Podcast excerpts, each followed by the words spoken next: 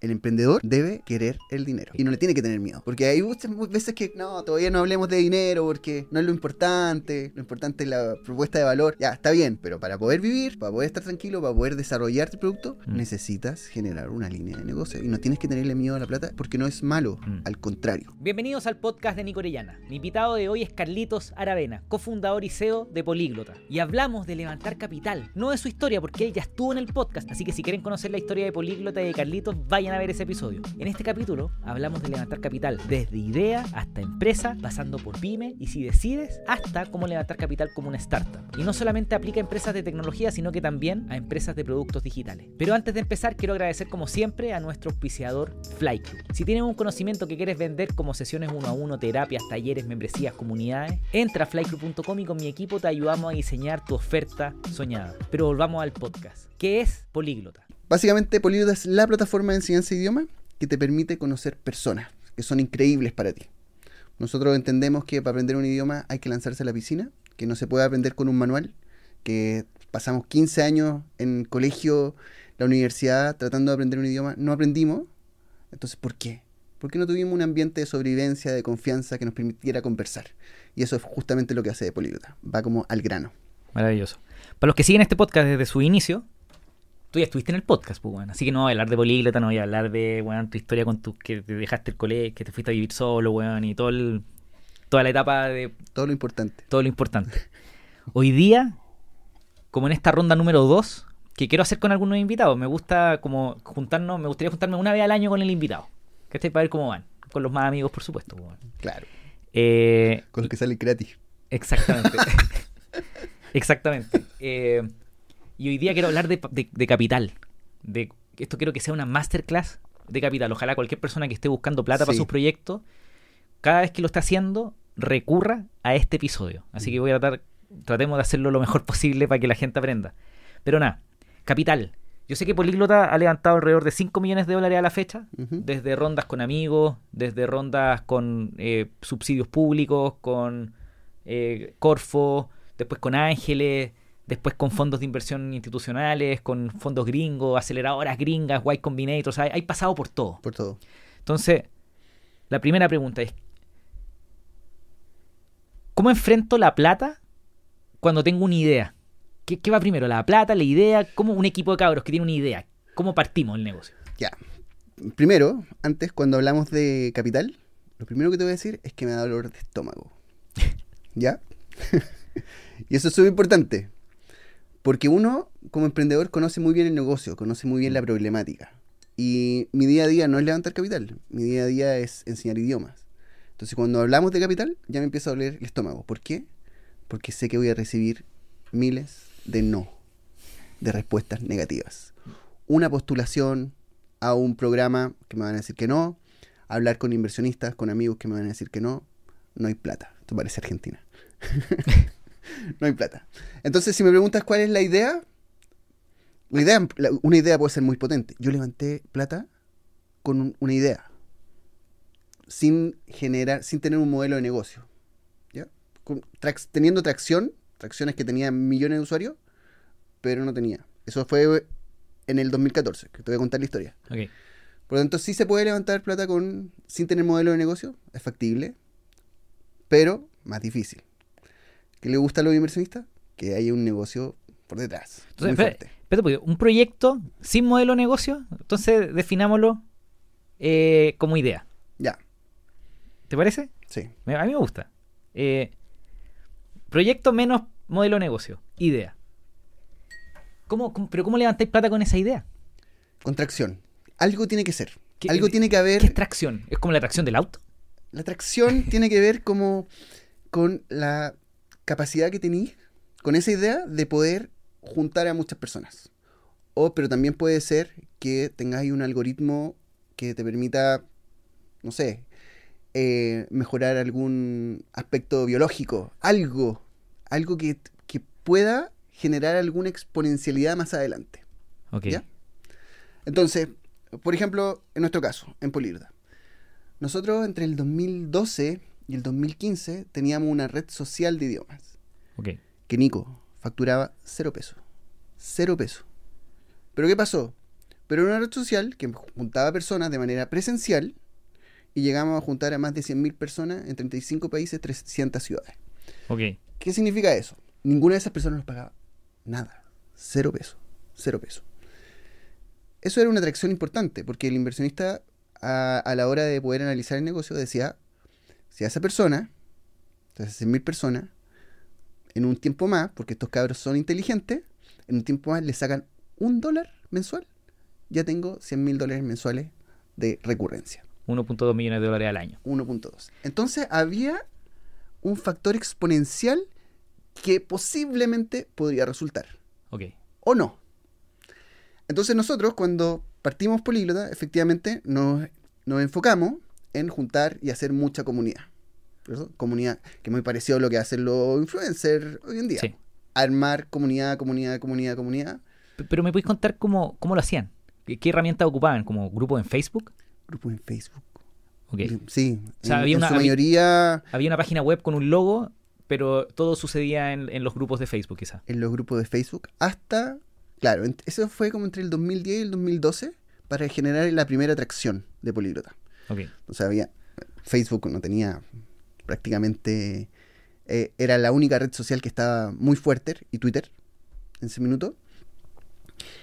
Y nosotros partimos esta- esto generando esa audiencia, Nico. Y ahí, los primeros que nos invirtieron fueron Guaira, a través de Telefónica. ¿Eso fue el 2014? No, esto fue el 2012. Ok. En el 2012, nosotros estuvimos en Políglota del 2010 al 2012 generando y armando audiencia y juntando personas en distintos bares. Entre esos años generamos una atracción súper importante en Chile. ¿ya? Como cerca de cinco, empezábamos a reunir a cerca de 5.000 personas semanales en distintos lugares, desde Arica a Punta Arenas, armando grupos de intercambio de idiomas. La gente lo pasaba bien, se conocía, se armaban pareja. Era una especie de happy hour con la muy buena excusa de poder aprender un idioma. ¿Y, y tenéis como embajadores en cada ciudad que se eran voluntarios? Exacto. Exacto. Entonces, una persona que había vivido, por ejemplo, no sé, seis meses en Australia, que habían por fin eh, empezar a hablar el idioma y quería mantenerlo. Entonces decía, oye, estoy en Punta Arena, me gustaría armar un grupo de idioma. Nosotros armamos un grupo en Facebook rápidamente eh, y teníamos, teníamos una página central de Facebook que tenía muchos usuarios en su minuto. Y decíamos, nuevo grupo en Punta Arena se arma en tal café o en tal bar Perfecto. y la gente llegaba y se empezaban a armar. Y este embajador, durante todo toda esa semana y de manera gratuita, empezaba también a promocionar su grupo que iba a empezar en los distintos cafés, en el trabajo, y se armaba una nueva comunidad políglota en Punta Arena. Y eso estuvo así desde el 2010 al 2012. Nosotros con una página web que no, no hacía nada, cero tecnológica. Pero empezamos a generar mucha atracción. Y empezamos a tener muy fuerte, a ser muy fuerte en Facebook, Mm. en Twitter también, eh, con la promoción de los grupos. Y el 2012 nos invierte Telefónica a través de su programa que se llama Guaira, el programa de emprendimiento. Y ahí, ustedes escucharon del programa, se acercaron al programa y postularon. Es efectivamente, ahí como que por primera vez entendemos el concepto de incubadora de negocios. Claro. Y, y en este caso, Guaira, eh, yo creo que era, era de las primeras, po. De las primeras. Se había como separado de la idea del, del Movistar Innova, Sí, que fue un fracaso. Y terminan armando Guaira, que, que le fue re bien, po. De ahí salen ustedes, sale First Job, salen varias. sale Comunidad Feliz. No, sale- salen varias. Y, y, y Guaira es un programa mundial, Mm. mu- muy fuerte. El asunto es que nosotros levantamos nuestros primeros 50 mil dólares Ok. sin haber vendido un peso. Y no lo digo orgulloso, No, no. porque creo que ha sido uno de los principales grandes errores que hemos tenido a lo largo de la historia del emprendimiento. Haber estado tanto tiempo sin un modelo de negocio fue muy doloroso. Pero hay algo que rescato que es Power. Ok. Tengo una idea. La primera parte entonces es probar que haya gente.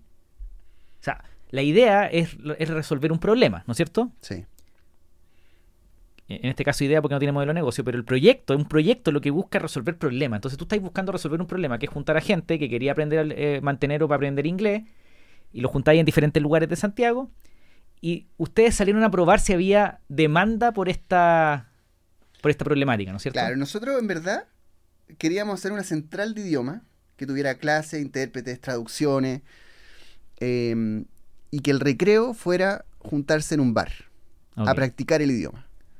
Toda la primera parte no nos resultó. Ok, pero tú no pensaste en la central de idioma desde el principio, ¿o sí? De sí, pues del principio. Ok. Entonces, al principio queríamos hacer una empresa de idioma que tuviera todo, Como IF. claro. Y que ese recreo juntáramos a estos alumnos con los profesores en un bar. Partimos por el recreo. No, perfecto. Y eso resultó. Pero la central de idiomas no, para nada. po. Ok. Y tú me decís, Nico, un, un error era que no teníamos modelo de negocio. Eh, pero, pero quiero pensar en otra cosa. Que tampoco perdiste el tiempo desarrollando tecnología o un producto, armando, gastando plata en, en el producto propiamente tal, sino que fuiste a probar demanda principalmente. Y podría haberle enchufado un modelo de negocio, pero tampoco hubiese necesitado un No, producto. probamos de todo. Nuestro dolor de cabeza era cómo rentabilizábamos la comunidad. Y fue la, el dolor de cabeza durante cinco años. Y como teníamos ese dolor de cabeza, teníamos que buscar tiempo para poder resolver eso. Claro. Y ahí empieza las levantadas de inversión. Ok. Guaira primero 50 mil dólares. 50 mil dólares. Eso nos permitió básicamente poder crear una plataforma que pudiera juntar estos grupos. De sacarlo un poquito de Facebook, que no podíamos rentabilizar por ahí, y empezar a que los grupos se empezaran a juntar a través de nuestra plataforma. Entonces los- se armaba el calendario, eh, la gente se inscribía y empezamos a tener usuarios. Perfecto. Ahí te armaste un, un producto, un- una Y ahí tecnología. armamos, efectivamente. Entonces empezamos a tener esta plataforma, que se empezó a hacer cada vez más viral entre los grupos, y, eh, y era el punto de contacto que nosotros teníamos con nuestros voluntarios. Ok. Déjame, vamos, ya. Estamos en el, en el MVP tecnología para empezar a tener usuarios. Eh, pero pensemos en, en- en- en alguien que nos está escuchando. ¿Qué otras opciones hay? Ok, está Guaira. Sí, Pero en esa etapa donde yo estoy probando que hay demanda. sí, Oye, hay demanda, po, pero necesito plata para construir un MVP. Y está bien, me gusta esa, esa línea de tiempo. Porque vaya al inversionista y le decís, oye, tengo esta audiencia, ahora quiero desarrollar un producto. Préstame Claro. plata. ¿A quién le puedo pedir plata? ¿Cuáles son lo- lo- lo- las líneas disponibles? Ya, de partida es muy difícil hoy día si no tenéis un modelo de negocio, claro. Con una audiencia, con miles de usuarios, es muy difícil salir a pedir dinero. ¿Ya? Pero, pero los idiotas siempre han existido. Siempre. Ok. ¿Quiénes son? Siempre. ya. Yo no recomiendo esto, pero, pero uno puede salir a pedir plata a, a cualquier lado. El asunto que es demandante, te quita tiempo y te saca del core de tu Sí. negocio. Bueno, tú- nosotros postulamos también a programas gubernamentales entre el 2010 y el 2012. Bueno, no llega de la nada. Sí. Llega de muchos no también. O sea, pero habíamos postulado los capitales semillas del gobierno, nos dijeron no, porque ¿qué les va a poner plata si ustedes no tienen un modelo, no tienen un negocio? Sí, di- Y han dicho que no. Entonces, hoy día sí un emprendedor puede postular a una Startup Chile, por ejemplo. sí. Lo puede hacer con, un- con una servilleta. En el mundo del emprendimiento siempre se dice que un emprendedor puede levantar con mostrando su negocio con una servilleta y, Sí. Y en Estados Unidos se supone que te van a dar esa, esas lucas con esos emprendedores que son, o sea, esos inversionistas que son súper arriesgados. Mientras mejor te va, más servilleta. Exacto, Porque, exacto. Y eso tiene, tiene, tiene una, un- una razón de ser, porque si el negocio va increíble, con cuatro números en una servilleta es suficiente para explicar el negocio. Sí. Eh, normalmente el que se trata de explicar mucho es porque quizás no tiene, no tiene mucho que mostrar tampoco. No, no. Pero ahí también no es solamente la servilleta, sino que es quien está detrás de la servilleta. Ok, Eso es súper importante. Al final tú también puedes postular a Y Combinator. sí, claro. A Y Combinator, la aceleradora de negocios más importante del mundo. Plátanos, que está más cerca. que también lo puedes hacer. Y ahí, ¿qué es lo que buscan? Buscan emprendedores, uno, que tengan un, un coeficiente de desarrollo tecnológico súper importante, un background eh, tecnológico. Mm. Dos, necesitan a la persona que esté pensando en ventas, ese perfil comercial. Muchas veces uno dice, pero oye, perfil comercial es, es difícil encontrarlo Mm. o no es tan importante. No, estamos hablando de negocio. Tiene que haber alguien que esté pensando en comerse el mundo, en vender más, en, en sacar un peso más del bolsillo del usuario Mm, para ofrecerle una propuesta de valor mayor y sacar ese peso más. sí. Y lo tercero es que el emprendedor conozca o tenga la experiencia necesaria, conozca bien el problema, Con esas tres cosas, hoy día es posible poder levantar inversión en un Y Combinator sin problema, o en un Platanus, o en una otra, cualquier otra aceleradora de negocio. Entonces, una expertise tecnológica, ¿Sí? ventas y entender el mercado. Y entender el mercado. Son las tres cosas, son las tres claves más importantes para poder levantar capital. Y déjame un poquito para que lo bajemos más. Mercado. Si yo trabajé, por ejemplo, eh, Ahí empiezan todos 10 los, años en hoteles. ahí empiezan todos los ex. Ex, ok. Ya. Los ex. Ex Google, ex Amazon. eh, Ya, pero eh, eh, eh, un cabro que está empezando, empezando 20 años en Chile dice yo no soy ex Google, pero quizás trabajaste, weón, en un hotel. Sí. Y, y- Y o, o estuviste trabajando en turismo. O te fuiste de intercambio y estuviste en Nueva Zelanda tres años y entendís perfectamente el negocio de, no sé, pues, weón, del turismo. Es conocer el problema. Conocer, es conocer problemas. muy bien el problema. Conocer problemas. Eso es. Y con- lo conozco porque tengo mucha experiencia. Entiendo. ¿Te Entiendo. El código eh, es poder hacer una página web y meter una pasarela de pago. Ah, mira, eso era. yo Estoy hablando de hace un año atrás o un año y medio atrás. Todos tenían, un- todos pedían un perfil tecnológico, que creo que es importante. Pero ahora con toda la inteligencia artificial, Sí, el nivel de profundidad que tiene que tener el equipo en tecnología, no quizás no es tanto. Claro, porque hay muchas herramientas no code. Podéis partir con un Shopify, podéis partir con un. Flycrew, podéis partir con. Puta, hoy día hay millones de herramientas. Sí. Entonces, quizás hoy ese punto no es el más importante. Ahora, el punto bien importante es ese perfil comercial, que no es vender humo. ¿Qué, No es vender humo. qué es un buen perfil comercial? ¿Qué es un buen vendedor? A ver, yo pienso que el, el buen vendedor es aquel que tiene una empatía máxima.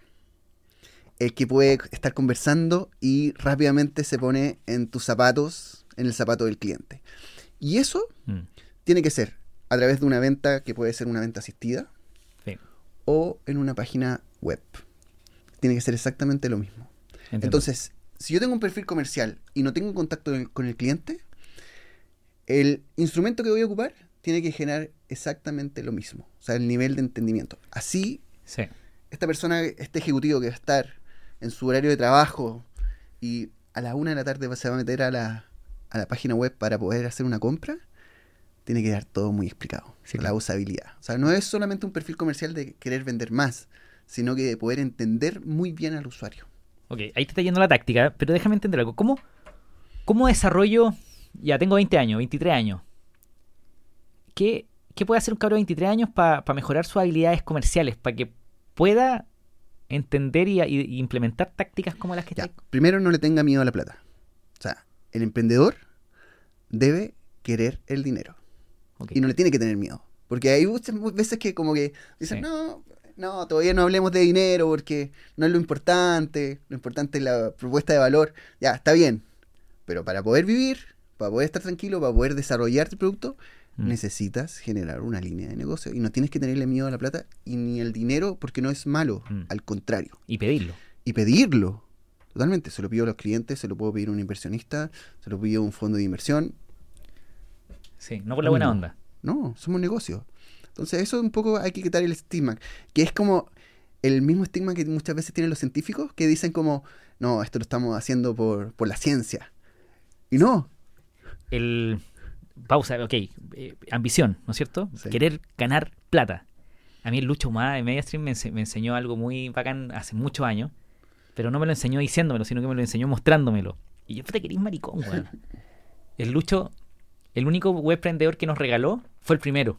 Y el segundo, desde el segundo siempre nos cobró. Poquito, pero nos cobraba. Y me decía, weón, te tengo que cobrar. Ya, pues. Estás ganando plata, pues, weón. Esto tiene que ser negocio. Entonces, eso a mí me obligaba, o como mis proveedores me estaban cobrando, que era obvio, yo le pagaba el café al Lucho a todo, que yo tenía que hacer que el que web emprendedor fuera negocio, pues, weón. Entonces, el Lucho por querer ganar plata, que está bien, me esforzaba a mí a querer ganar plata. Entonces, todos queríamos ganar plata. Eh, entonces, por ejemplo, ahora tengo un amigo que me quiere, quiere que haga algo con el podcast y con su marca, no voy a mencionarlo todavía. Y yo de repente como que dudé, dije, "Se lo hago por la buena onda. Y después dije, no, pues, weón. Si es que esto no es buena onda, pues, hay que cobrar. Y si no cobráis, es como que le decía al mundo Sí. que, que no a la plata. Eso, y eso es muy importante porque de alguna otra forma los emprendedores siempre tienen miedo a cobrar. Ah. Yo tuve mucho miedo a cobrar y de hecho me lo hicieron saber muchos inversionistas. Me, me decían, Carlos, es que tú tenés, ustedes tienen miedo a cobrar, son demasiado buenos. Miedo a cobrar. Miedo a cobrar. A los clientes finales. A los clientes final, efectivamente. Y era como, todo el tiempo nuestra Mm. mentalidad es de mejorar el producto, mejorar el producto. Pero cuando mejoras el producto, le agregas valor al producto. Y si le agregas valor al producto, quiere decir que el cliente va a tener una disposición de pago mayor para poder adquirirlo. Mm. Porque al final cuando les vas agregando valor a, a algo, te vas diferenciando también de la competencia. Claro. Te vas diferenciando. Y eso, obviamente, te convierte ya en un superproducto. Entonces, bueno, para ir de nuevo hacia, hacia, hacia la conversación. Ambición, Nosotros todo el tiempo, sí, todo el tiempo, aunque no teníamos un modelo de negocio, igual éramos ambiciosos. ¿Ya? Porque nuestra red social que estábamos armando no era una red social local, era una red social mundial. Y nuestra ambición era estar en el mundo. Ok. Y estos 30 países que te estoy hablando fueron sumamente ambiciosos. O sea, teníamos grupos en China, Mm. teníamos grupos en Japón, teníamos grupos en muchas partes en Europa, teníamos grupos en, Noruega, en España, teníamos grupos en Inglaterra, en Estados Unidos. O sea, era una locura. Mm. Y todos los días prácticamente nos llegaban mail de gente muy agradecida. Entonces nosotros decíamos, "Bueno, ¿en qué momento vamos a empezar a ganar? ¿Luca? si tenemos esto. una comunidad que todos los días está, pero increíblemente eh, muy agradecida de lo que estamos haciendo. Y se forman parejas, la gente lo pasa bien, se arman redes de contacto. Y, y por el lado, nosotros por el lado, con José, con Nico, son mis socios, todo el tiempo estamos pensando, ¿cómo mierda rentabilizamos esta comunidad? Que está yendo a la raja, que está creciendo. Y empezamos a probar diferentes modelos de negocio. Diferentes modelos. Ninguno, ninguno nos resultaba. Probamos que las reuniones estuvieran patrocinadas por, una, em- por alguna empresa, por, no sé, una empresa, una aerolínea. Entonces poníamos un tema de conversación y después los, todos los grupos los, en los 30 países hablan del mismo tema de conversación eh, patrocinado por una, eh, por una un- marca. Eh, tratamos de cobrarle a los restaurantes, a los pubs, a ver si nos funcionaba. Mm. Algunos pagaban, otros no, otros no exigían más cosas. Oye, que esta vez no llegaron 50 personas, llegaron 10 personas. ¿Cómo te voy a pagar? Era una locura. o sea, no había pero- ningún modelo que fuera escalable. Ok, pero buscando modelos que no tenían. Ninguno era cobrarle al usuario. Ninguno era. Porque habíamos dicho que jamás le cobraríamos al usuario. Alguien tiene que pagar el almuerzo. Alguien tiene que pagarlo. Entonces siempre buscábamos por el lado, por el lado, por el lado. Entonces, en ese tiempo, levantamos inversión con 2012 con Guaira. Después eh, con un fondo alemán que se llama eh, Mountain. El 2014 levantamos nuestros primeros 300 mil dólares Eso con, Bon- con Mountain. con Mountain, que es este fondo alemán. Que también, ellos, de hecho, ellos fue, la promesa que conversamos con ellos fue, por favor sigan creciendo, Mm. porque ya vamos a descubrir en algún momento algún modelo de negocio para esta comunidad. Perfecto. Entonces, hasta ahí, todo bien. Y con Guaira fue exactamente lo mismo, a seguir creciendo y vamos a descubrir un modelo. Cuando te llega mucho, mucho dinero, porque piensa que nosotros entre el 2010 y el 2014 teníamos un sueldo mínimo.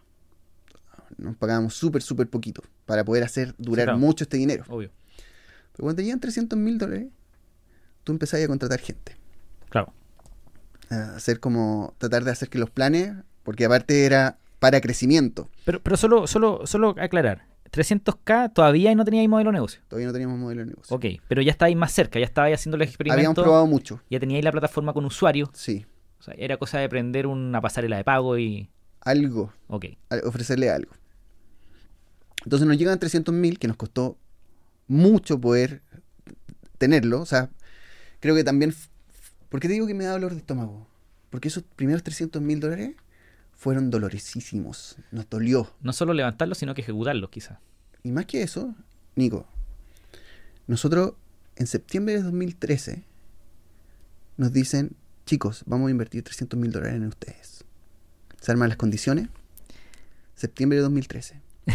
Nosotros no nos quedaba nada de plata. Nada de plata. Se demoró un año en llegarnos 300 mil dólares. Y llega en septiembre del 2014. Entre ese periodo de tiempo, creo que han sido los momentos más difíciles de mi vida. No teníamos, no teníamos ni un peso, ni un peso. Tuvimos que empezar a hacer otra empresa de asesoría de páginas web con los chicos. Había que ganar plata por donde sea. Eh, no teníamos para pagar la oficina que teníamos. En Mm. ese momento el trabajo remoto era muy, muy lejano. Em, menos en el arriendo de una casa. Entonces, con los poquitos proveedores personales que teníamos, eh, no podíamos cumplirle. Mm. Entonces tu- tuvimos que prácticamente recurrir. Yo recuerdo que ahí ya estaba casado, mi señora pagaba absolutamente todo. Y llegaban momentos que eran súper duros. O sea, decía. Ah, y lo otro era, pero. ¿Por qué no hicieron otra cosa? ¿Por qué no buscaron más inversionistas? Todos los meses nos decían que la plata iba a llegar al siguiente mes. Tranquilos, chicos, va a llegar al siguiente mes. Va a llegar al siguiente mes. Va a llegar al siguiente mes. Yo voy a decir. Entonces te- los- estábamos completamente prisioneros, amarrados de eso. Sí. Y fue súper difícil, weón. Eh, hasta que llegaron los 300 mil, obviamente ya teníamos muchas deudas para atrás. Esa plata se Mm. nos fumó, prácticamente nos duró un año. Y la aprovechamos para poder contratar un- un- unas poquitas personas, para poder seguir creciendo, hasta que llegó un punto en que teníamos que levantar más inversión. El crecimiento no se dio de la forma exponencial que queríamos. Y dijimos, ¿qué hacemos? 2015. Y en septiembre de 2015 dijimos, ya chicos, nos queda prácticamente para un mes de mm, con las pocas lucas que nos quedan. ¿Qué mierda hacemos? Inversión imposible, ya habíamos postulado todos los fondos ¿Ya estáis? ¿Ya, ya estáis cobrando? no cobrábamos, no- ni un modelo no había resultado, Ok. por lo tanto la única solución era volver a levantar inversión sin modelo de negocio. Ok. Imposible. Imposible. Obviamente conversamos con varios fondos. No, no. no- no- Es una pérdida de tiempo. una pérdida de tiempo. Entonces O sea, tenía- la, la- la un- opción que teníamos era cerrar. Wait, cerrar. 2015. Ok, pero conclusión. Para levantar plata con un proyecto que está resolviendo un problema sin modelo de negocio, probablemente la única, si no, y, no tenéis track record, no tenéis una historia para atrás, quizás la única forma de conseguirlo es demostrando que hay demanda por el proyecto. Em, sí, hasta cierto punto. Ok. O sea, ¿Cuál, cuál voy sería la, la excepción? a Twitter. Ok. Sí, una gran red que ya controle o, o sea parte de un pensamiento más universal y muy global. Pero bájalo más. ¿A qué te referís con...? Ah, por ejemplo, Twitter que es, no, no tenía ninguna, de alguna otra forma controlaba la información del mundo y no Ah, tenía pero- un modelo de negocio. No, pero, pero tenía usuarios, pues tenía una audiencia gigante. Ya. Eso sí lo puedes hacer. Pues tienes que construirlo. Ok. Por supuesto, pero hay demanda. Hay una demanda gigante. Hay una demanda gigante. Lo que pasa es que, claro, podéis que no Sí. haya modelo de negocio, pero quizás tenía uno de los socios que es pues, programador y se armó algo y tiene demanda, no tiene modelo de negocio, pero tiene demanda, tiene gente que lo usa. Sí. Entonces, ¿tú puedes levantar? Con eso podéis levantar. Sí, Ok, perfectamente. ok. Pero limitadamente. Claro, porque llega un minuto que los inversionistas empiezan a decir, dame modelo de negocio. Claro. ¿Cómo ganáis plata? Puede ser. Pero, pero, pero, pero. Si, si nosotros hubiéramos seguido y hubiéramos estado duplicando, triplicando la audiencia, quizás Podría podríamos haber estado levantando y levantando y levantando. y Ok. levantando. Ok. Entiendo. Pero el crecimiento es caro. Necesita infraestructura Sí. para poder ge- generar esos crecimientos. Entonces, si no está pasando eso y los crecimientos, tienes crecimiento pero es, es poquito, va a llegar un punto en que no vas a poder levantar inversión. Claro. Por eso que... Y eso le pasó a usted el 2015. Totalmente. Entonces, el 2015 ya no podíamos hacer esto. No habíamos quedado 300 mil dólares, suena mucho, pero en verdad para una empresa tecnológica es poquita plata. Sí. Un desarrollador que gana 3, 2, 3, 4 millones de pesos. Exacto. O sea, 4.000 50 dólares. 50 mil dólares anuales. Entonces se, se te va... Son seis se- personas. Se te va rápidamente. No, 5 más la oficina. Totalmente. Entonces, y no son, las empresas no tienen solamente esos, esos tipos de gastos. Entonces, llega un punto en que nosotros dijimos, bueno, la opción más, más fácil es poder quebrar. Cada uno, chicos, nos vamos, muy bien, cinco años juntos. Y dijimos, bueno, y ahí nos hicimos la pregunta. ¿Y qué pasa si le cobramos a los usuarios? Cinco años. Cinco años. Ok. Es como, ok. Pero apuntábamos a otro tipo de público. ¿Qué tal Porque si siempre apuntamos, Oye, te- Nico, tenemos 20 casas en este condominio. ¿por- ¿Qué tal si empezamos a cobrar arriendo? no, pero era otro tipo de público. Porque nosotros apuntábamos al público que ya manejaba el idioma. Ok. y que necesitaba solamente practicarlo. Pero el que quería aprender no era el lugar políglota en ese, en ese minuto, Ok. del 2010 al 2015. Era un lugar para práctica. Entiendo.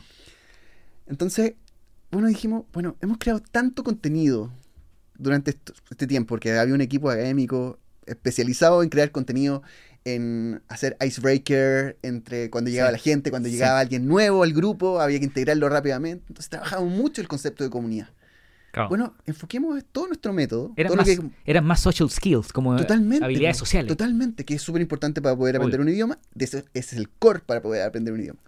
Y dijimos, bueno, ta- creamos todo este contenido que no lo estamos ocupando. Desarrollemos un método. Y hagamos nuestras propias clases. Y ya no lo hagamos en un, en un bar, sino que hagámoslo en un café.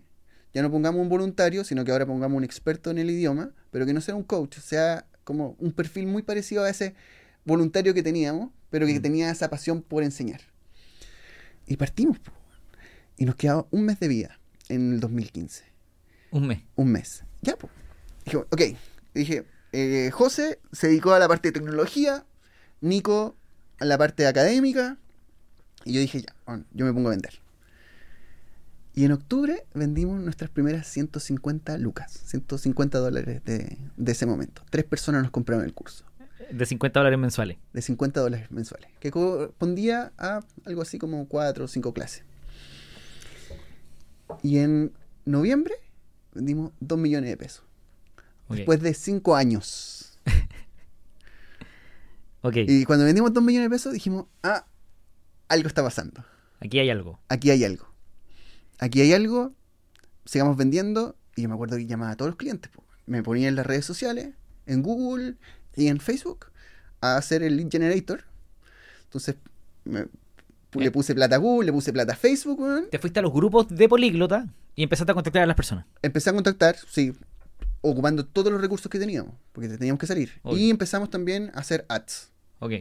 A ver. Pero, Entonces, teníais- pero podríais, podríais targetearlo a tus propios grupos. sí, totalmente, po, totalmente. Pero acuérdate que ese era un target diferente. No entiendo, pero.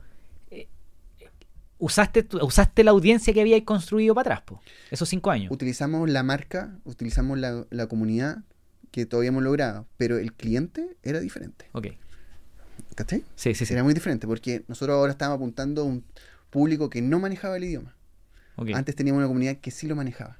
Pero eres la comunidad más grande del. Da lo mismo. O sea, ten- teníais credenciales para enseñar inglés. Sí, po. entonces había mucha gente que añoraba con participar en Políglota, pero llegaba a la primera sesión y decía, no, pues esto no es para mí porque están todos conversando. Sí, claro. Entonces se iban.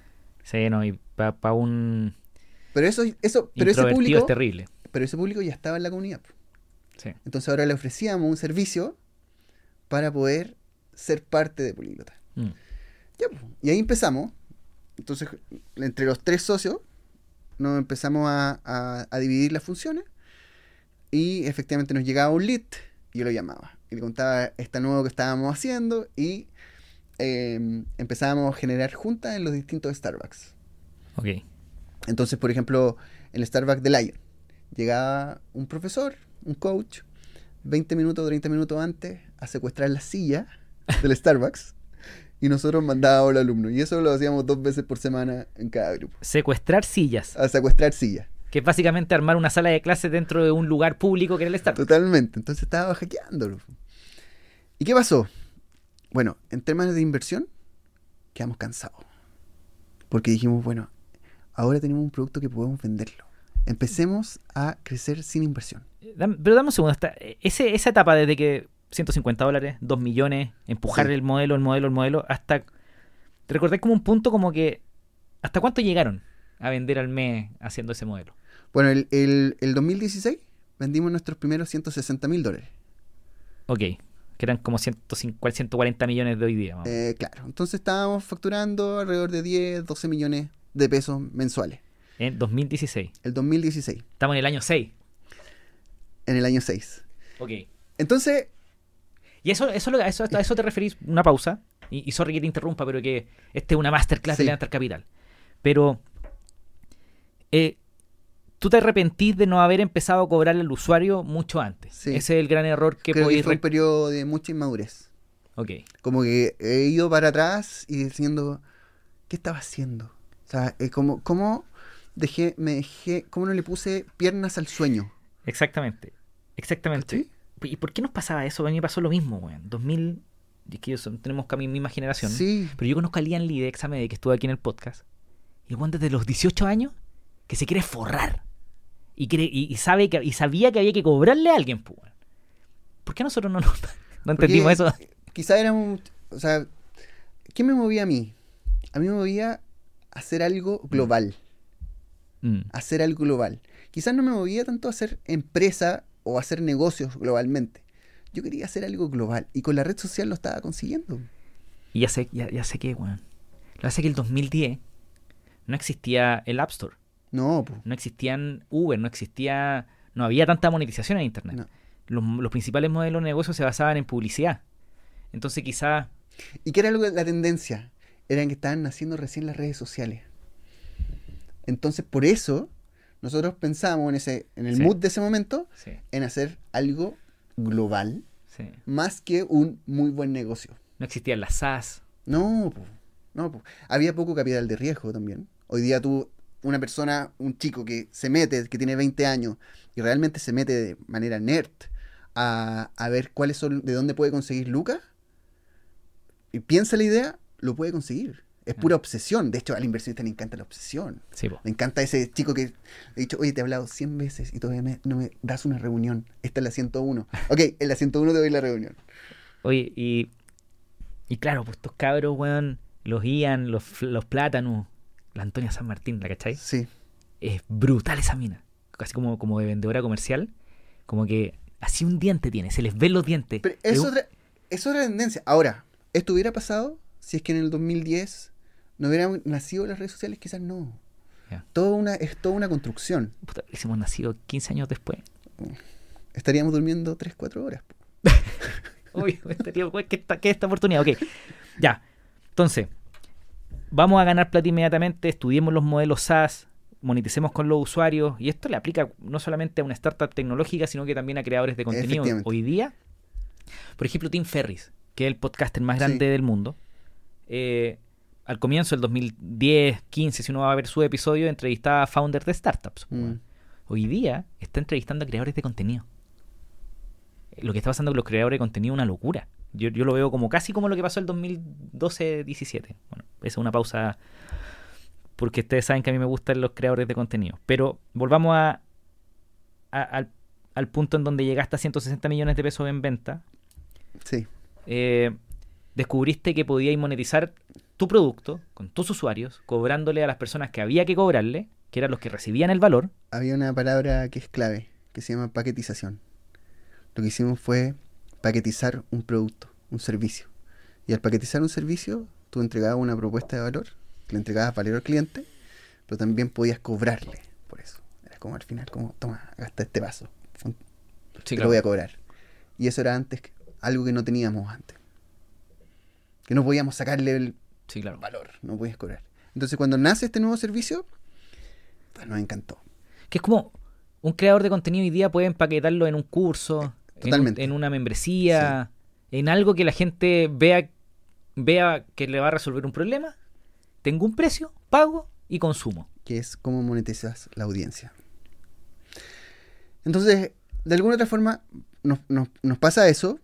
Mm, efectivamente, yo y personalmente le empiezo a tomar mucho el gustito a, a vender algo, A ganar plata, po. a ganar lucas, a- a- a sentir que mi esfuerzo me va generando mayor eh, revenue.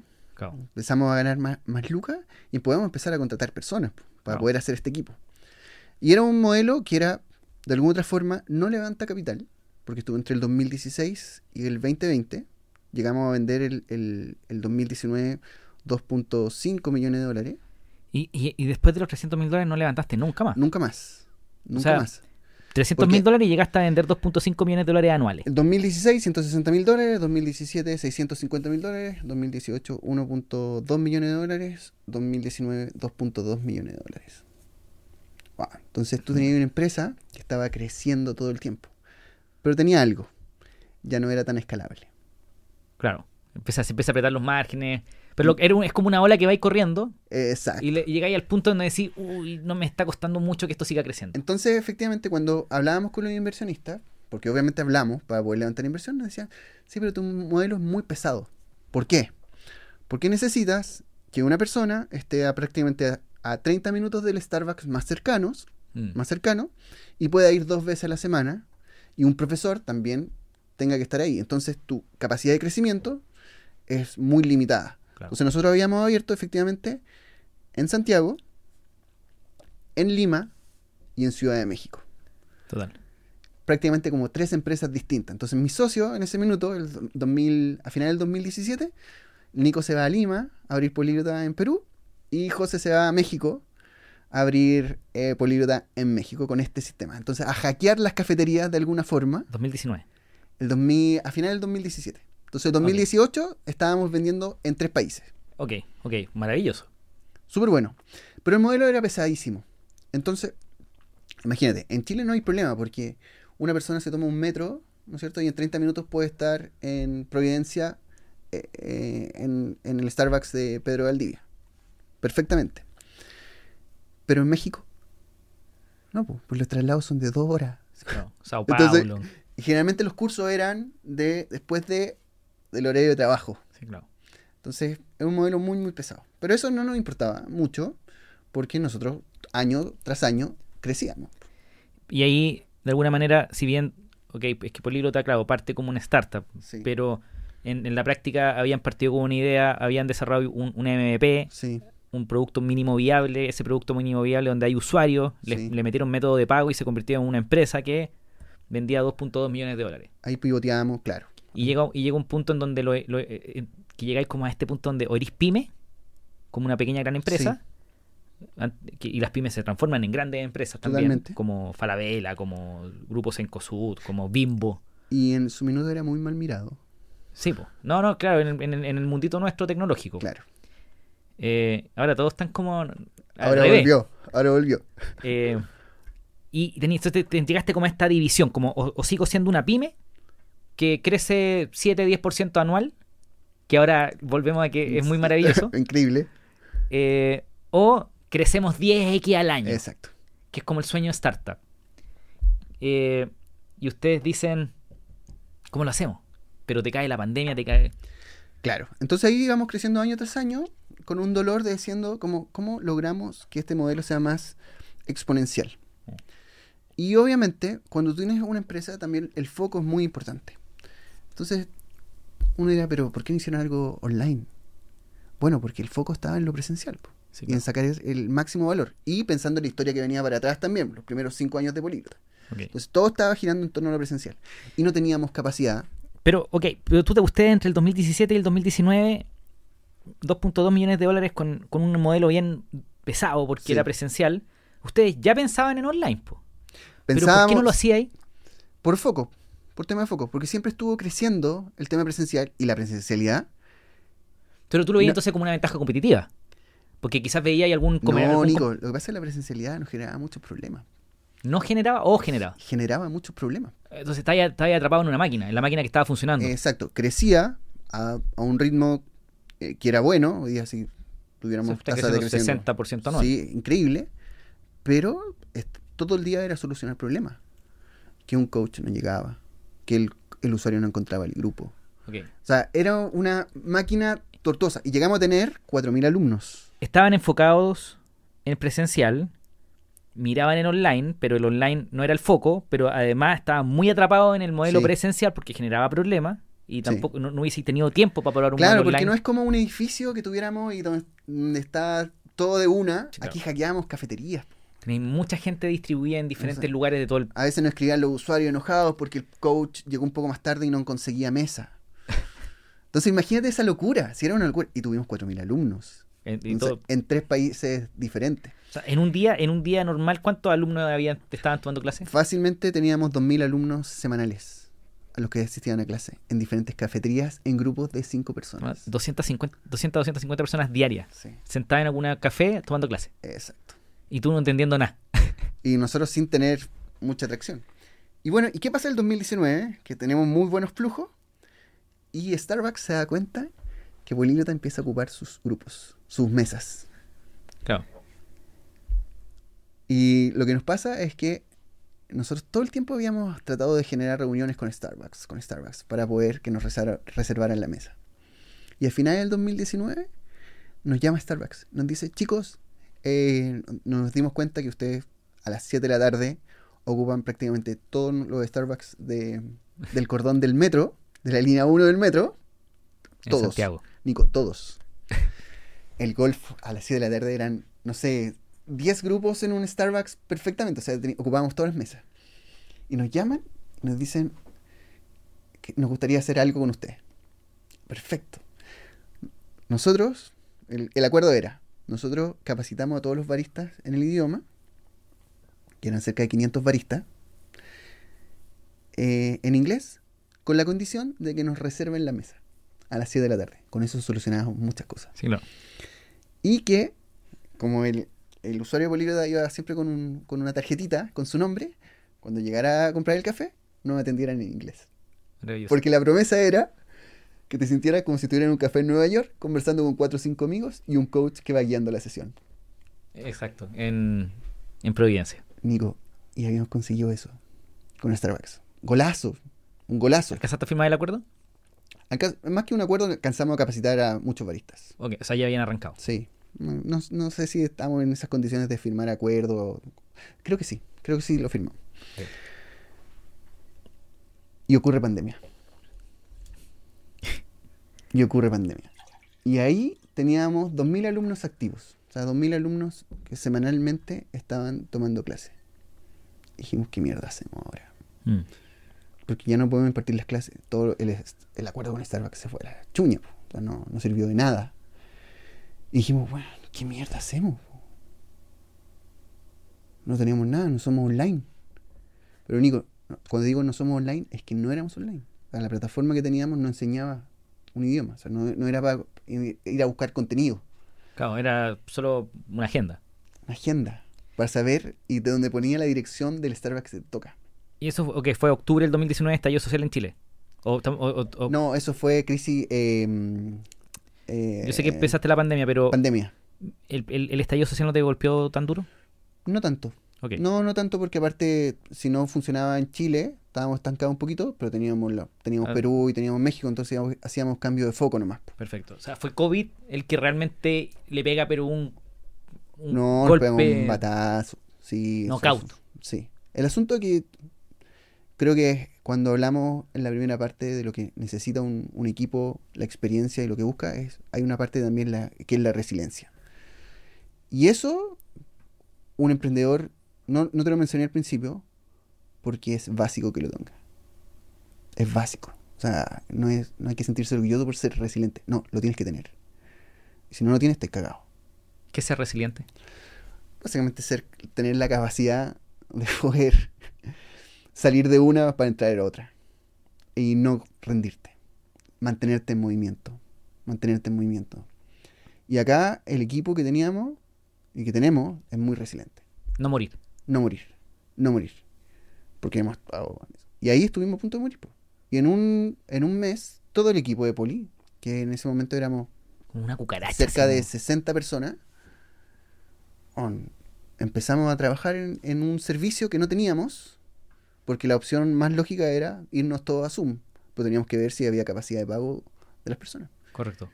Claro, Y, porque a, y a hacer la plataforma y hablar con los clientes que, que decían, oye, te compré este curso en, en febrero y, y todavía no parte y todavía no puedo partir mis clases y ahora, ¿qué me van a entregar? dame, dame una- un momento. Entonces, hasta el minuto hemos levantado 350 mil dólares Sí. y llegamos a un modelo pesado que tenía como todo para convertirse en una empresa, en una pyme. Bueno, sí, Porque, Ahora, en una pyme, pero igual que tenía muchas capacidad de poder crecer en diferentes países. De Eh. hacer una pyme internacional. A mí me encantan las pymes, weón. El- como decía un loco que fue invitado al podcast de Tim Ferry, como que en Silicon Valley todos quieren el, el 10X.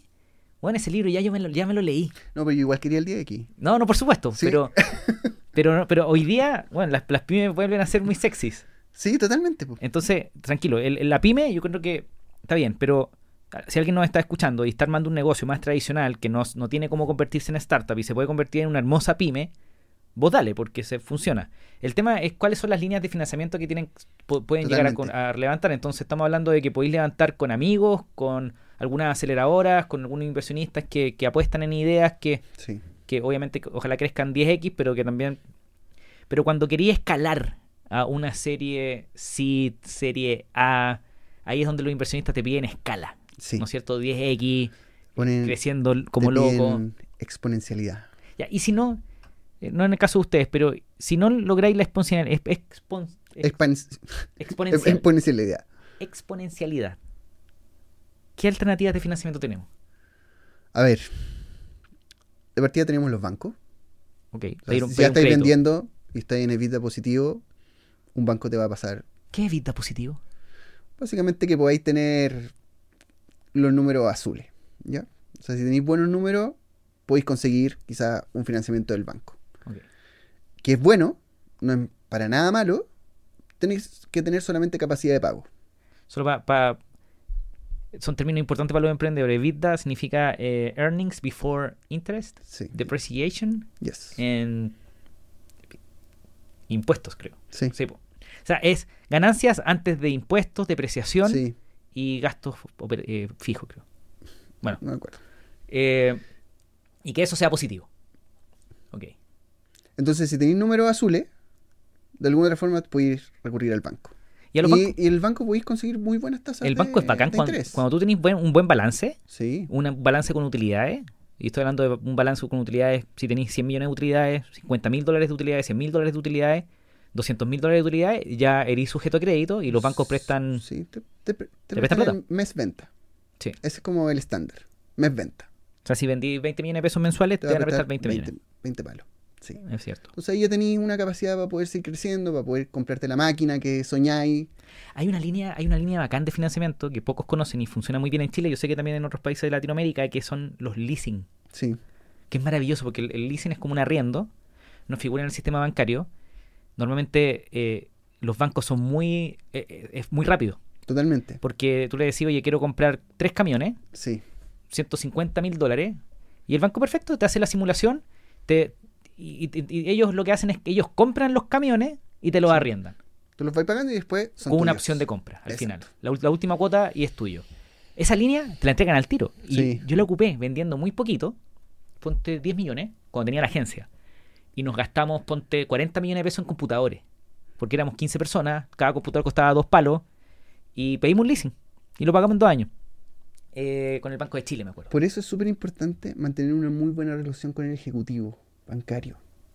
Porque al final todo eso te, lo, te va guiando un poco el, el ejecutivo y, te va- y que entiende de pyme. Si no tenéis esa plata y tu negocio está creciendo y estáis con números rojos, tenéis que ir a buscar alguna otra oportunidad. Y ahí están los que no te van a mirar todos los números a cabalidad, pero están los programas de gobierno que podéis postular, desde un Cercotec hasta un Capital Semilla de Corfo, las incubadoras, que también hay algunas incubadoras para pymes que, que funcionan, hay muchas en regiones también. Sí, claro.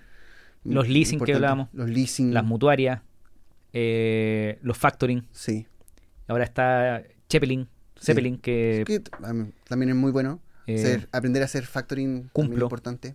Cumplo tiene unas líneas para empresas que son también es como entregáis tu factura y ellos te, te financian. Sí, Ok, hay harta- si tu negocio está en números azules, hay hartas opciones. sí. Ahora, ninguna es fácil. Sí, porque son todos tienen sus sus problemas, Sí. como lo que hablamos en los bancos. Eh, si tenéis números rojos, ¿qué así? Y necesitáis lucas. Eh, ¿Siendo una pyme o siendo una startup? Una pyme. Una pyme. Bajar mis costos, mi gasto todo el rato.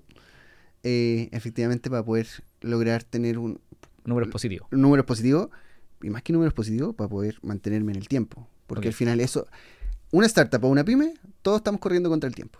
Y lo que necesitamos buscar es tiempo. Entonces, ahí bajo, tengo que tratar de bajar mis costos lo que más podamos, justamente para poder enchufarle un poquito más de tiempo. Ahora, hay costos que son súper caros. Y por ejemplo, hacer despidos, hoy es carísimo. Ok. Es Déjame. carísimo. Entonces, ahí también entran otras cosas, como las muy buenas relaciones que puede conseguir eh, el dueño o, o el- o los líderes de la empresa con los colaboradores para poder decir, oye, ¿sabes qué? Las negociaciones. necesito negociar contigo el finiquito.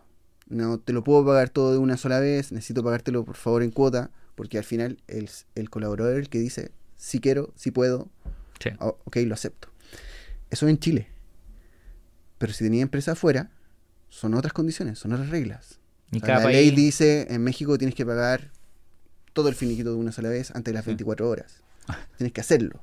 Entonces no es tan fácil.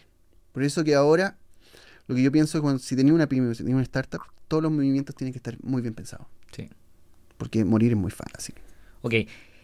Hagamos un warning, una, una advertencia. Efectivamente, ok, si una pyme que no es startup, como el caso que estábamos revisando, ahora vamos a, a startup, eh, morir, número rojo, eh, hay que tener mucho cuidado. Sí. ¿Por qué mucho cuidado? Porque si morí con números rojos, imagínate que una empresa, la em- lo que pasa es que a veces la gente no entiende, pero lo que hablábamos, 300 mil dólares para una empresa es muy poca plata, son 6 personas al Mm. año. Es, es una empresa que levantó 300 millones de dólares, o sea, 300 millones de pesos, 300 mil dólares, oh, mucha plata, eh, son 6 personas, son 6 sueldos al año. Sí. Ok, Buenos sueldos. buenos sueldos, por supuesto.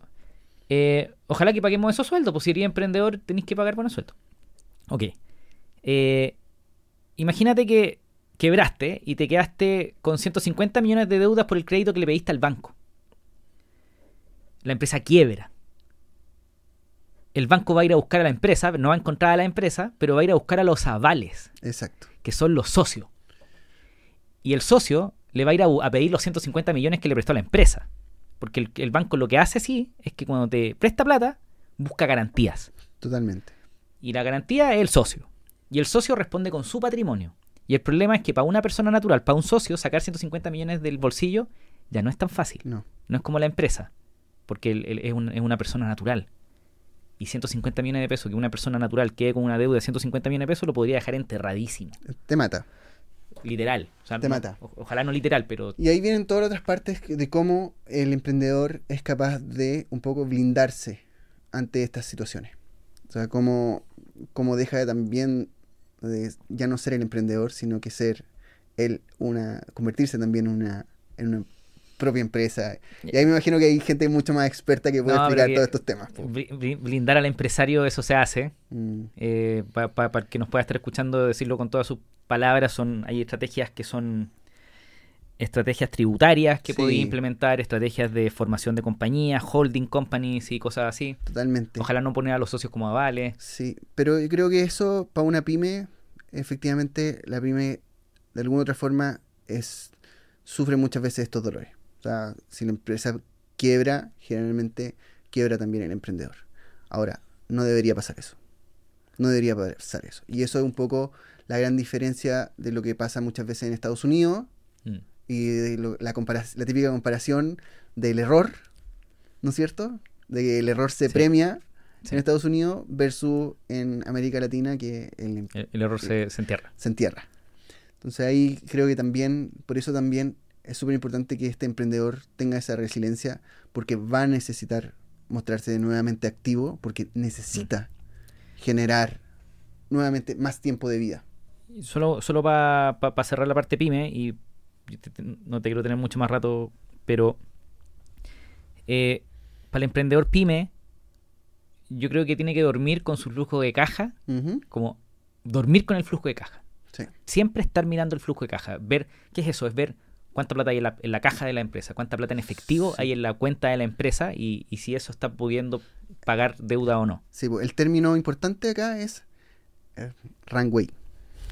Claro, El runway y el tiempo de vida. claro. ¿Ya? Eso, eso es básicamente. Entonces tengo que decir, con la caja que tengo y con las ventas que me van a llegar, cuánto tiempo de vida tengo. Exacto. Y de acuerdo a eso, eh, empiezo a elaborar el plan. Y dormir con eso. Totalmente. Tenerlo ahí, porque Sí, efectivamente, si, si perdís de vista ese número, el problema es que de repente vaya a abrir los ojos y te va a quedar un mes de vida y te vaya a dar cuenta que para despedir a las 10 personas que tenís, sí. para salir del arriendo que tenís, los leasing que tenís y todo lo que tengáis, cuesta plata. Bueno, eso nos pasó en el 2015, que teníamos tiempo para un mes de vida. Entonces, como teníamos un mes de vida, teníamos que buscar soluciones que nos permitieran alargar ese tiempo. Pero ustedes lo hicieron bien, porque el 2015 no tenía ahí garantías personales, no habían bancos metidos. No, no había bancos metidos. Y eso es bueno, pues, ¿no es cierto? Ojalá. Totalmente, o sea, la deuda no es mala si se sabe llevar bien. El problema de la deuda es cuando no tenéis plata para poder Obvio. pagar. Ok, vámonos a la, a la startup. Ya, Pyme, modelo pesado de políglota en lugares presenciales, no podía escalar tan rápido por lo que ya conversamos. Te llega la pandemia y tenéis que reinventar el negocio rápidamente. así es. Y, y spoiler alert, encontráis un modelo de negocio que escala más rápido que la cresta. Sí, sí, efectivamente empezamos, ese periodo también fue súper difícil, había que crear prácticamente una empresa nueva, desde cero, eh, que una carga de usuarios importante, de coaches también, teníamos cerca de 350 coaches que estaban dando clases y que estaban sin trabajo, eh, y un equipo que ya había crecido en tres países, que abordaba los, las 70 personas, equipo fijo. Entonces éramos una estructura muy, muy grande pero también muy basada en la comunidad, mu- que conocíamos el problema a cabalidad, entonces tuvimos que transformarnos. Eh, todo el equipo de tecnología, de producto, se, se enfocaron justamente en poder crear esta nueva plataforma, eh, en integrar eh, Zoom a nuestra plataforma, que en ese minuto Sí. no era tan fácil, No, pero que se podía. conseguirse el permiso para la API de, de Zoom era una, una lata, weón. Sí, era difícil. Entonces lo, lo pudimos hacer y todo el equipo de venta enseñándole nuevamente a vender un producto que no teníamos. Paquetizamos, cambiamos precio Sí. y ver cómo nos, cómo nos funcionaba. Y el Nico armando toda la, la parte académica de nuevo. Académica, capacitando los coaches nuevamente. O sea, de nuevo, todo un equipo de patas para arriba, trabajando a full a ver cómo solucionábamos. Y en abril del 2020 salimos con este nuevo servicio. Un mes después. Estuvimos dos semanas parados, dos semanas sin poder dar ninguna clase. Y el primero de abril salimos con las primeras clases, con una clase de prueba, para ver cómo nos funcionaba, y empezamos a vender. El- la pandemia en Chile se declara el 13 de marzo. El Sí. 16 de marzo, día lunes, eh, se ponen todas las restricciones más brígidas, Todo cerrado. todo cerrado. O sea, te demoraste dos semanas en rearmar todo. Desde cada casa. Y todos desde la casa. Y todos desde la casa. Con internet que se caía. Oh, no. ¿Te acordáis de BTR? Una locura. Oye, no, yo le pego a las empresas. No, era. Digo, era una locura. Era una locura. BTR weón. explotó, pobrecitos que usaban estos cables coaxiales, weón. Y eran una mierda, weón. Era lo que había. Sí, claro. Era lo que había. Y... Gracias, Movistar, por la fibra a casa. bueno, Movistar Guaira, Sí, totalmente. Oye, y ahí eh, lanzáis. lanzamos este nuevo servicio, preparamos todo, full, full enfocado, y nos empieza a ir bien. Empezamos a, a la- a las, con las primeras ventas, las primeras semanas, y después segunda, tercera y cuarta semana fueron una locura. Ok. Vendimos 100 mil dólares con un nuevo servicio. Y dijimos, imagínate, yo esperaba ventas de 7 mil dólares, 5 mil dólares. Ok, parte, ok, volvimos a cero. Está en dos puntos, no sé cuántos millones de dólares y partiste a cero porque se te, te cerraron los cafés. Lanzaste un nuevo producto y lograste empezar a vender 100 mil dólares mensuales de nuevo. Eh, que tú lo, lo extendías y eran 1.2 millones Sí. al año. ¿Sí? ¿Se puede decir eso? No, ese, ese fue nuestro primer mes. 1.2 millones. No, 100 mil dólares fue el primer mes lanzado el servicio. Ok. ¿Pero eso lo podíais proyectar a, uno, a 1.2 anual? Eh, fue un poco más. Ok, ok. Fue un poco más. Pero por, por eso. ¿A, a qué voy? No por el monto, sino que el monto es muy bueno cuando estás empezando un nuevo servicio. Por supuesto. Momento, estábamos en el momento preciso, la gente sí. tenía tiempo. Para recordarle a la gente. Te demoraste 7 años en vender 160 mil dólares. Sí, anuales. Y aquí te demoraste 2 semanas En vender 100 mil. en vender 100 mil al mes. Sí, Ok, ya. Pero ahí Importante. perfecto. Aprendizaje. Sí, claro. Aprendizaje. Y ahí, eso nos da pie a que durante todo el. con un MVP, esos 100 mil dólares son un MVP. Ok, Ya un producto mínimo viable. sí. ¿no es cierto? Primer mes de prueba. ¿Qué nos pasa? Que empezamos a mejorar el servicio, mejorar el servicio. Ya sabíamos que el foco iba a estar ahí, puesto. Entonces ahora teníamos que ser una plataforma tecnológica.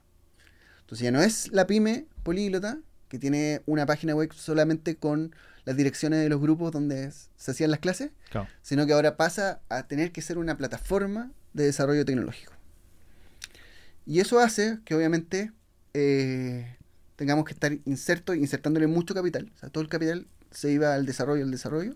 Pero también, por otro lado, los números empezaban a crecer, porque ya no teníamos alumnos solamente de Santiago, de Lima o de Ciudad de México, sino que ahora empezábamos a tener alumnos de todo Chile, de todo México y de todo Perú.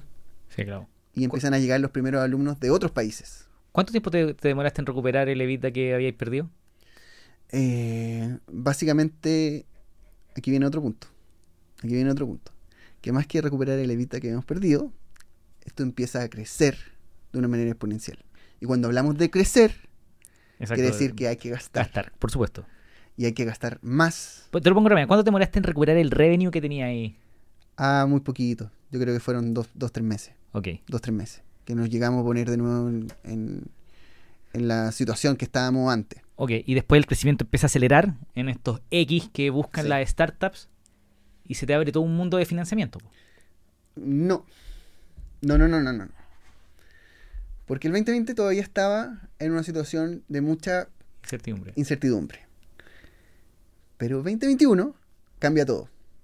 Entonces ahí fue cuando nosotros en el 2020, a finales del 2020, dijimos, ¿sabes qué? Ya tenemos un modelo que al parecer está tomando tintes de exponencialidad. Algo que busca cada startup. Sí, claro. Y empezamos a leer esa exponencialidad. Y yo hablo con un inversionista y el inversionista me dice, le digo, ¿sabéis que tenemos el sueño con los chiquillos hace rato? Eh, porque nosotros ya habíamos dado capital, ya habíamos dado equity y estábamos en una situación mucho más avanzada. Siempre hemos querido pertenecer a Y Combinator. Tenemos ese sueño. Y, uno de los inversionistas de Wyram nos dice, dale, dale, no, háganlo. Y postulamos. po. Hicimos la postulación, nos llaman, nos llaman para hacer la entrevista. Y Y Combinator estaba lleno de historias, porque se contaban las historias épicas de los emprendedores. Sí, y nos llaman por teléfono y dicen, chiquillo, eh, tienen que dar la entrevista. Eh, tal día, tal hora, los llamamos. Y empezamos, a- obviamente, a, A preparar la a entrevista. preparar la entrevista, todo, a buscar todo. Tuvimos la entrevista, aparece Michael Civil en, primera plana. Y la primera pregunta dice, hey chicos, ¿qué han construido? Esa fue la primera pregunta. Y obviamente le, le contamos un poco lo que estábamos haciendo, la historia para atrás, Mm. y, y quedan como asombrados. No, no, así Sí. como, Solamente Bueno. Mike- Michael Civil es el fundador de Justin TV, Social Cam, sí, Twitch, Twitch. Twitch, ese es, es el último. sí, Y Twitch se vende a Amazon por 970 No millones de dólares. sí. Una, una locura. Una máquina, weón. Una locura. Y después a los 5 o 10 minutos nos piden que le mandáramos un poquito de número, mm, del- de- sobre todo los unit economics. Los unit economics son las unidades básicas de negocio. Termina la reunión, te mandan un correo y te piden data. Data. Un Y les, poquito de man- data. y les mandáis la data. Sí, y al otro día nos llaman por teléfono o nos escriben un mail, no recuerdo bien, eh, diciendo que habíamos quedado. Y ahí nosotros, Muy lindo. la raja. La raja. Muy, muy, muy felices, hemos conseguido y después empezó el programa. po. Correcto. Pero, ok, esta- estas oportunidades para postular a un YC, para postular a, a incubadoras de negocios de startups, Mm. eh, sí o sí es importante el, el- el crecimiento. po. O sea, tú venías con... Para algunos, po. Pero YC, no, YC sin crecimiento no te va a pescar. po. Eh, ahí vienen los- las tres, las tres cosas que yo te decía al principio. Alguien con mucha experiencia en tecnología, alguien con mentalidad de venta y lo tercero, la, mercado. exper- la experiencia de mercado. Entonces, lo que busca YC es la combinación de estas tres. Entonces, la combinación de estas tres puede ser con una empresa que tenga mucha atracción, que ya venga grande, Mm, o puede ser un equipo que tenga esas tres partes. mm. Total. Entonces, que- y que venga con una servilleta y decir, mira, queremos construir esto. Sí, claro. Yo puse la YC, ¿te acordáis? Y llegamos a la reunión y todo, y todo súper bien. Y me responde. eh, Gustav, Gustav. que de, También fue mentor de nosotros. de Airbnb. El que fue, fue jefe de crecimiento de Airbnb, ¿no es Sí, cierto? el que hizo el programa de referidos de Airbnb. No, una máquina, de growth hacking, el bueno, Sí. una máquina. Y Gustav dice, bueno, me nos manda un correo muy polite. Eh, ya era un correo a medida porque habíamos pasado por la Mm. reunión. Y, y manda un correo muy lindo, como el equipo es increíble, se nota que tienen mucha experiencia, pero el no hemos tenido suerte con este mercado antes. Mm. Y ya hemos probado, ya lo hemos probado. Eh, chao, adiós. Entonces tenéis razón, quizás si hubiésemos estado en un mercado más interesante, con poquita tracción, porque en ese Mm. momento teníamos poquita tracción, teníamos casi nada de tracción, eh, hubiesen apostado por nosotros. Claro, porque ustedes tenían la experiencia, básicamente tenían el desarrollo tecnológico, tenían obviamente la parte de venta y faltaba El mercado. mercado. Entonces, Nico, si estáis metido en un mercado interesante, como por ejemplo hoy día puede ser inteligencia artificial, eh, podéis perfectamente entrar a YC sin tracción, sin nada. Claro, teniendo las otras dos partes Entiendo. muy fuertes. Bueno, entramos, hicimos el programa. ¿Qué hace el programa, básicamente? Te hace que aceleres. Es un programa para founders, Mm. para fundadores de compañía, pero que chorrea a toda la compañía. Entonces, lo primero que te- la primera reunión de Y Combinator es, chicos, ¿cuál es el objetivo que se van a poner? Construcción de producto, puede ser, o ventas. ¿A qué ventas van a llegar? Nosotros ya teníamos el producto construido, por lo tanto, nuestra opción era ventas. Perfecto. Y las ventas no eran poca cosa, porque los objetivos tenían que ser desafiantes. Correcto. Y tú entras a un grupo con cerca de 10 startups, que todas son gente muy, muy clever, y te reúnes una vez a la semana con los partners. Y los partners lo único que hacen es preguntarte un poco si llegaste a la meta y por qué no llegaste, o cuáles son la- los objetivos de la siguiente semana. Weekly. Exacto. Súper rápido. de una forma. Y de alguna otra forma, y durante toda la semana obviamente vais teniendo diferentes capacitaciones, etcétera. Pero de alguna otra forma hace que empieces a tener como una mentalidad de mucho crecimiento. Claro, o sea, todo el día pensando todo en... te presiona, todo te presiona. Y tú vas presionando el equipo. Mm. Entonces, en 2021, cuando empieza a abundar las lucas de prácticamente los fondos de inversión, absolutamente todo, Sí. Nosotros haciendo el programa, todo políglota empieza a tener una mentalidad de crecimiento y de salir a vender como loco. Y todas las lucas, obviamente, a, a reinvertir, reinvertir, reinvertir fuerte. Sí. Y hace que durante seis meses nosotros tenemos unas unas curvas de crecimiento, una locura. O sea, habíamos terminado 1.1 el 2020, o algo así, 1.2. Y 2021 doblamos a 2.2 millones. Eso significó un estrés gigante para el equipo. Súper fuerte. Y hace Claro. y le da la necesidad a Políglota de volver a tener que levantar inversión, porque para Aguantar Construir ese- todo ese crecimiento. ese crecimiento Mm, necesitabas meterle como loco Lucas al crecimiento. claro. Y nosotros pasamos de un equipo de 70 personas a prácticamente 200 y tantas personas de la noche a la mañana. Locura. Locura. Y levantamos inversión. ¿Cuánto levantaron ahí? Levantamos 2.5 millones de dólares. Perfecto. De los cuales, eh, obviamente prometiendo un- una atracción increíble, muy, muy fuerte. Y una de las cosas como muy lindas que nos pasa en Y Combinator es que llega la noticia de que eh, la Universidad de Harvard está abriendo un nuevo fondo de inversión. Claro. Y que inver- sí me acuerdo que invirtió como en todo el batch. Claro, en, en fundadores latinos. Ok. Entonces, nos, había que postular, obviamente. Y para nosotros dijimos, "Bueno, esto es un golazo. O sea, si, no, si Harvard nos invierte un dólar para una empresa de educación, es un tremendo golazo. Y postulamos, po. postulamos a ver cómo nos, cómo nos iba. Y fuimos a una entrevista con, con el partner, le encantó Políglota, y al- en la misma reunión dice, ok chicos, Vamos. vamos. Y nosotros, bueno, con eso, yo, ah, estábamos como, yo estaba en las nubes, weón. Viste Era, que una- era algo o sea, la mejor universidad del mundo, más famosa, invierte en, En- la, en tu compañía. ¿Viste al. El Nate, el, el Nate Lustig de Magma estaba enojado por eso? Por Magma. O sea, perdón, por Harvard invirtiendo porque los, los términos eran medio jodidos. Para los inversionistas antiguos. Y, y claro, es como yo peleando con los bancos. Sí. Así, los buenos firmaron y ya. El Nate lo tengo que invitar, él es un inversionista. Eh, vamos cerrando, Carlito. Eh, después, obviamente, ok, empezáis a acelerar. A mí me interesa de la, de la incubadora.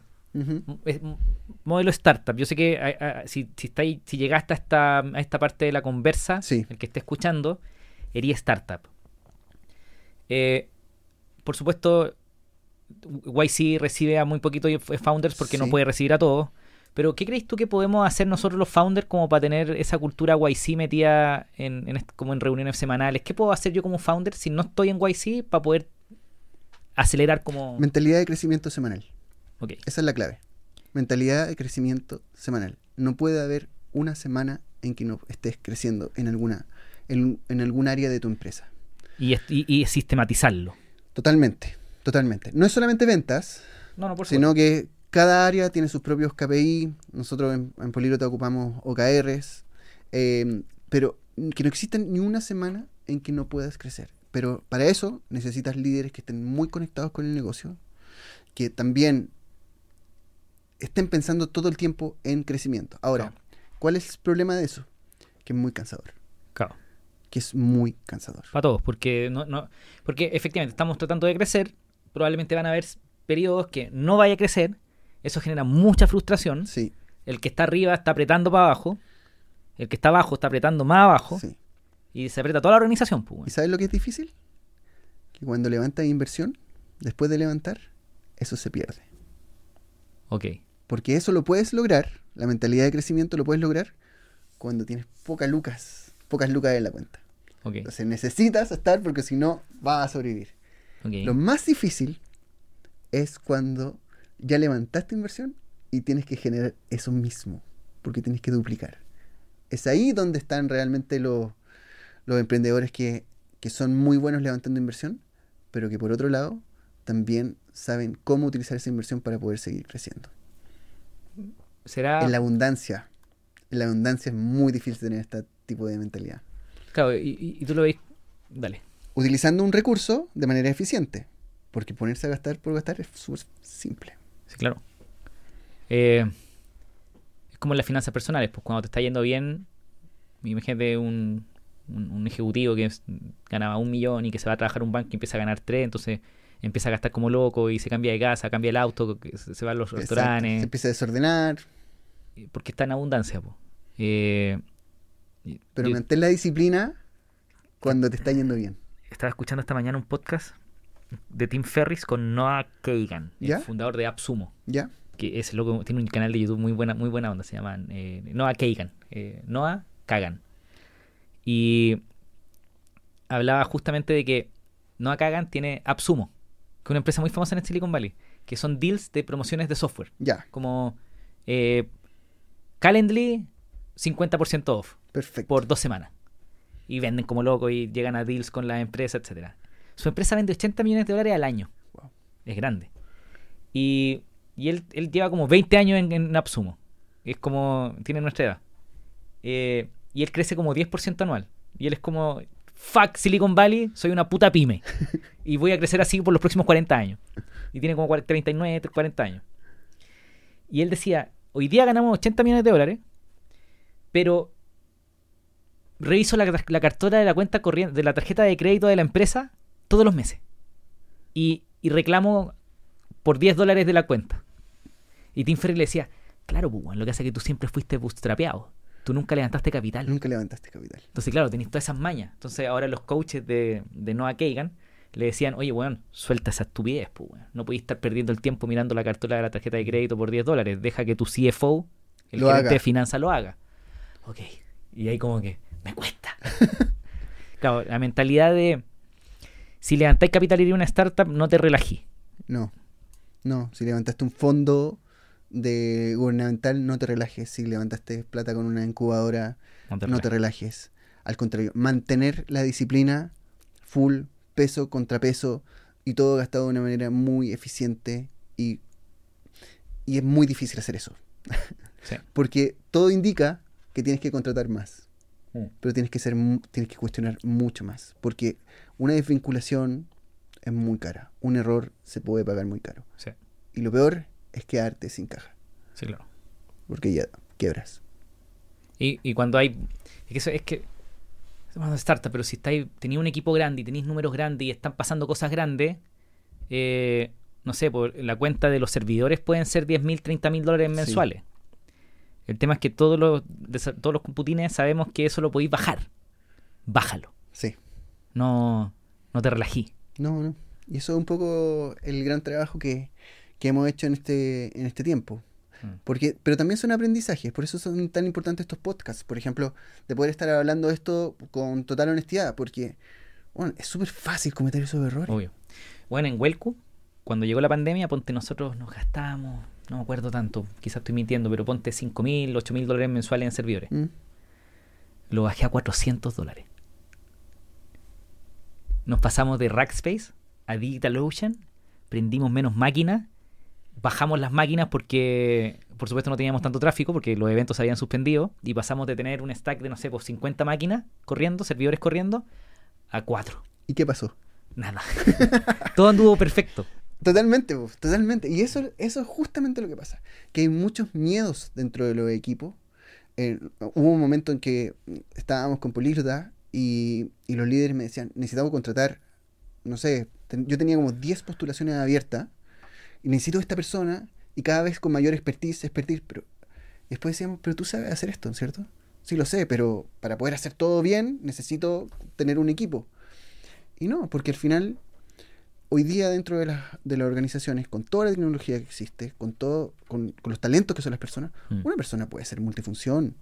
No es necesario tener 10 personas a tu cargo para poder cada uno tener una tarea específica. Entonces, y esos errores son muy fáciles cometerlos cuando, cuando efectivamente las startups levantan eh, una inversión que te permite contratar mucha gente. Y ese un- también creo que fue uno de los errores que nosotros cometimos. Para ir cerrando.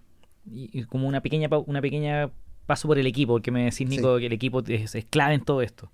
Hay una cuestión que, que, que yo leo, en, no me acuerdo que en- en Twitter pasó una vez, pero no quiero profundizar en eso, pero que es como la the entitled culture, como la cultura de como tener el derecho per se a merecer cosas solo por respirar. ¿Entendí lo que estoy Sí, diciendo? sí, sí.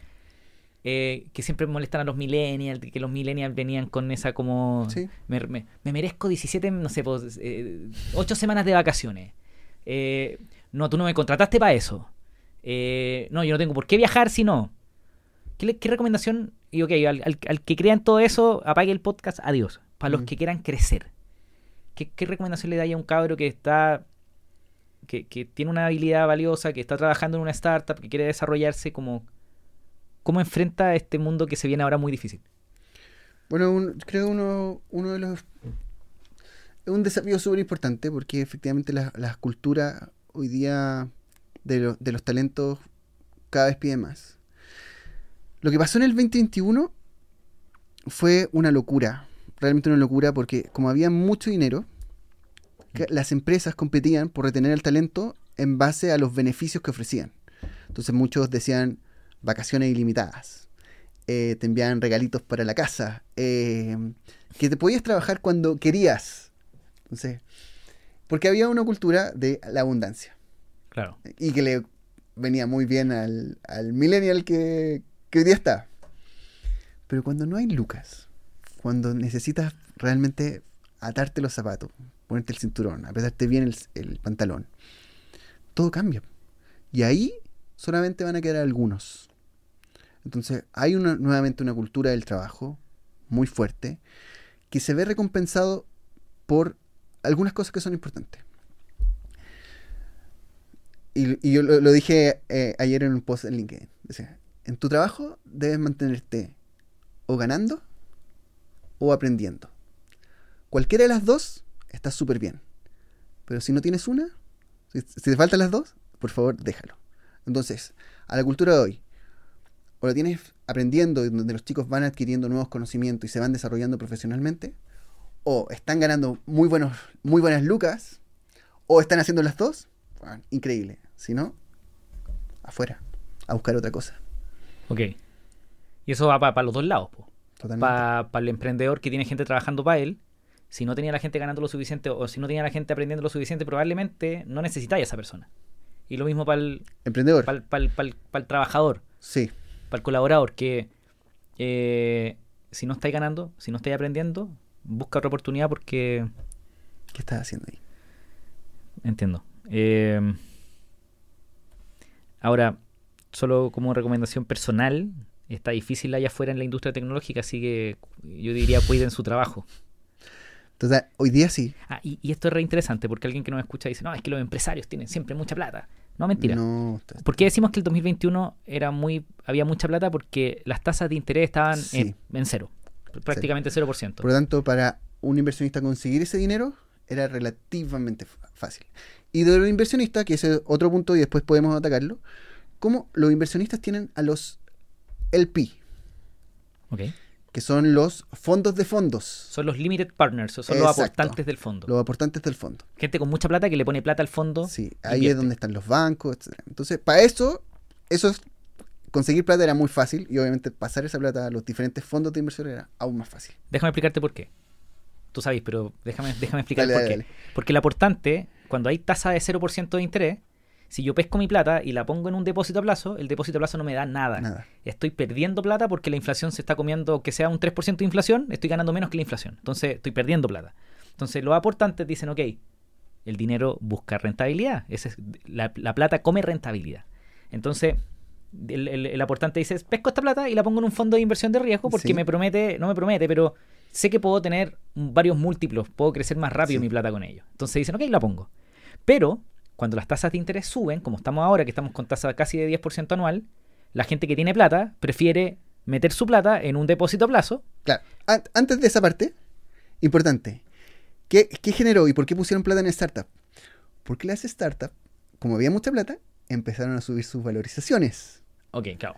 Entonces, si tú entrabas con una valorización de un millón de dólares, esa startup, si estaba en un buen timing y con buen crecimiento, podía rápidamente terminar lo, lo que pasó. pues. Sí. Terminó en, en unas valorizaciones que eran de 10, de 30, de 100 veces. Porque invertí en startups, el, el, el weón que tiene plata, como la tasa de cero, y no, no le conviene dejarla en el banco, la invierte en startups, la invierte en acciones, en, el- en- en- en la bolsa, la invierte en cripto. Entonces el 2021 explotó las acciones, explotó cripto, explotó las valorizaciones de la startup, todo. Hasta que explotó. Y el do- noviembre del 2021, 2022, 22, ¿no es cierto? Sí. 21. Noviembre, a ver. Sí, 20. Fue a finales, fue a finales del 2021. Ok, finales del 2021, se cae. No vamos a explicar para que se tenga un podcast de economía, pero se caen las acciones, se disparan las tasas de interés, la guerra en Ucrania, nos vamos al carajo, 2022 no hay plata. y el 2022 no hay plata. Porque la plata es más cara. Exacto. Pedir plata es más caro. Entonces todas las startups que quedaron con valorizaciones gigantes, que tenían que de alguna u otra forma seguir creciendo, obtener esa plata era muy caro. Y por lo tanto, ahí empiezan las, lo que llamamos las flat round, las down round, Sí. ¿cierto? A- tienen que bajar sus valorizaciones. Y de un 2021 que nos llenamos de unicornio, que no son empresas que tienen más Sí. de mil, mi- que valen o están valorizadas en más de mil millones de dólares, 2022 dejan de ser unicornio, Claro. Igual, igual siguen siendo unicornios. Ya se colgaron la etiqueta. en secreto. Oh, oh. Pero dejan la- de ser unicornio en secreto. Porque, no, siguen siendo unicornio porque el 2022 no levantan sí, inversión. es un- es un unicornio más flaquito, Claro, como desnutrido. claro. Entonces eso pasa. Ahora, todo es cíclico, de alguna u otra forma, pero estamos en un tiempo en donde Está efectivamente las personas deben cuidar su trabajo, tienen que poner el 101% también. Mm. Las empresas no son las malas, los emprendedores al contrario, todos estamos llenos, de- son puros sueños. Pues, los, esos los emprendedores son gente linda, weón. están llenos de sueños, quieren seguir, quieren mejorar, quieren entregar mejor producto. Obviamente tienen que ganar sus lucas, pero todos estamos en esta fase de... El equipo para mí es una cuestión increíble. Estoy de acuerdo. Última cosa. Un emprendedor que está empezando, que quizás quiere partir con, imagínate con un proyecto de, de tecnología, pues si no, Sí. yo hablo de tecnología desde tecnología startup hasta creadores de contenido, que Sí. ocupamos las redes digitales para poder crecer nuestro negocio. Pero alguien que está empezando hoy día, eh, ¿alguna recomendación? O sea, estoy en etapa de idea. Eh, como regla de dedo para arriba. Vender. Empezar ya a generar las primeras ventas. Creo que la venta enseña, la venta enseña demasiado. Entonces ya empieza a monetizar, eh, más que generar la audiencia. Eso tiene que ser paralelo. Piénsalo como... eh, es un core, hoy día es un core, generar audiencia. Pero nada enseña más que poder monetizar esa audiencia. Entonces, vender, hacer las primeras ventas, conversar con el cliente y ver cómo, cómo te va. Y después, después pensar en levantar inversión, eh, que ese es otro negocio, Y, un negocio totalmente diferente. y ya lo conversamos ampliamente. Carlito Aravena, muchas gracias por estar conmigo hoy día. Gracias, Nico. Dejémonos hasta acá. Perfecto. Adiós. Si te gustó el episodio, por favor ayúdame que el mensaje de vivir de lo que amamos llegue a más personas. Compártelo con un amigo, déjame 5 estrellas en Spotify, suscríbete en YouTube, déjame un comentario o simplemente toma el link del episodio y compártelo en tu red social favorita. Muchas gracias a todo mi equipo que me ayuda a tener el tiempo para hacer este episodio. Muchas gracias a ustedes por escucharlo. Adiós.